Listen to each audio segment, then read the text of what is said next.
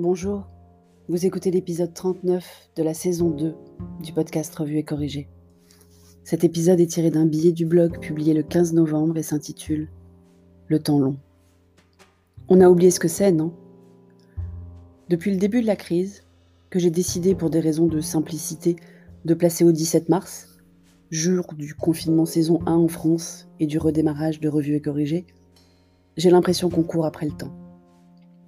On court après les infos, on vit en temps réel, on a toujours l'impression d'avoir un train de retard sur un scoop, une mesure prise en deux-deux, un sale coup du virus qui attaquerait par la fenêtre quand on pense avoir fermé la porte. Bref, on ne contrôle rien. On ne contrôle pas, pas tout. On ne contrôle rien. Je n'aimerais pas être à la place de ceux qui nous gouvernent et qui ont donc la lourde responsabilité de faire au mieux pour le pays. Parce que nos institutions ne sont pas faites pour gérer le temps réel sur du temps long. Elles savent à peu près gérer du temps long sur du temps long.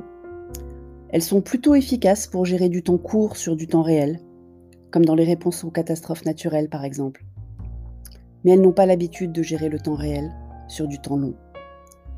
Le temps réel, c'est le temps du médiatique, c'est le temps des réseaux sociaux, c'est le temps des réactions à chaud, dans l'émotion, avec seulement une partie des informations. Bien sûr, le temps réel est nécessaire, parce que c'est le temps de la catastrophe. Mais le temps réel sur plusieurs mois, c'est inédit pour tout le monde. Quand on ne supporte plus d'attendre, on devient donc impatient. Et j'entends, je lis, je vois dans les médias traditionnels ou alternatifs de nombreuses voix s'élever pour réagir encore, mais à d'autres catastrophes qui se préparent, économiques, financières, sociales. À quel moment doit-on lever le nez de la catastrophe actuelle pour calculer celle qui se profile si on ne change pas de trajectoire. À quel moment doit-on prendre le temps d'évaluer les conséquences à long terme des décisions d'aujourd'hui dont on pense que ce sont les meilleures pour le court terme?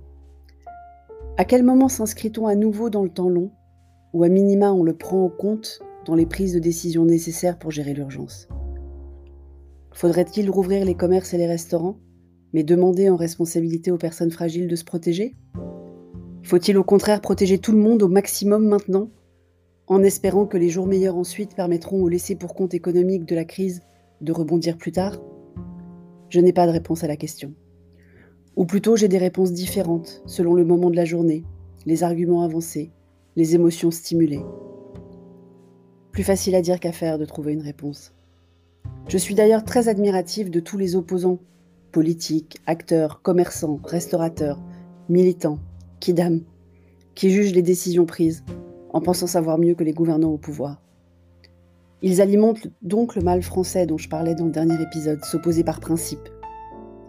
Et on arrive même aux conspirations les plus burlesques. Et non, je ne regarderai pas Hold Up, et j'espère que vous non plus. Mais Cher Étendre a déjà été appelé par un de ses collègues, qui l'exhortait à le regarder pour comprendre la vérité, et je cite. Donc maintenant, les gens, on les connaît. Ils se rapprochent. N'empêche, je reste admiratif de ceux qui savent. Ceux qui savent ce qu'il fallait faire, ce qu'il fallait autoriser, ce qu'il fallait interdire, qui il fallait blâmer, qui il fallait faire payer, à qui il fallait faire confiance. Vu que la plupart de ceux-là changent d'avis radicalement, encore plus vite que le président d'annonce de confinement saison 2, je me dis que finalement, ils sont eux aussi rattrapés par le temps long. Ils sont en fait tous dans le même bateau, entre eux, que nous, moi. Même si on croit savoir à un moment donné, les faits suivants nous convainquent du contraire. Au moins, ça me permet de ne pas oublier que je ne sais pas. Merci de m'avoir écouté. Si vous écoutez sur Apple, laissez-moi un commentaire avec vos 5 étoiles. Et sur toutes les plateformes de balado-diffusion, abonnez-vous et partagez. À bientôt.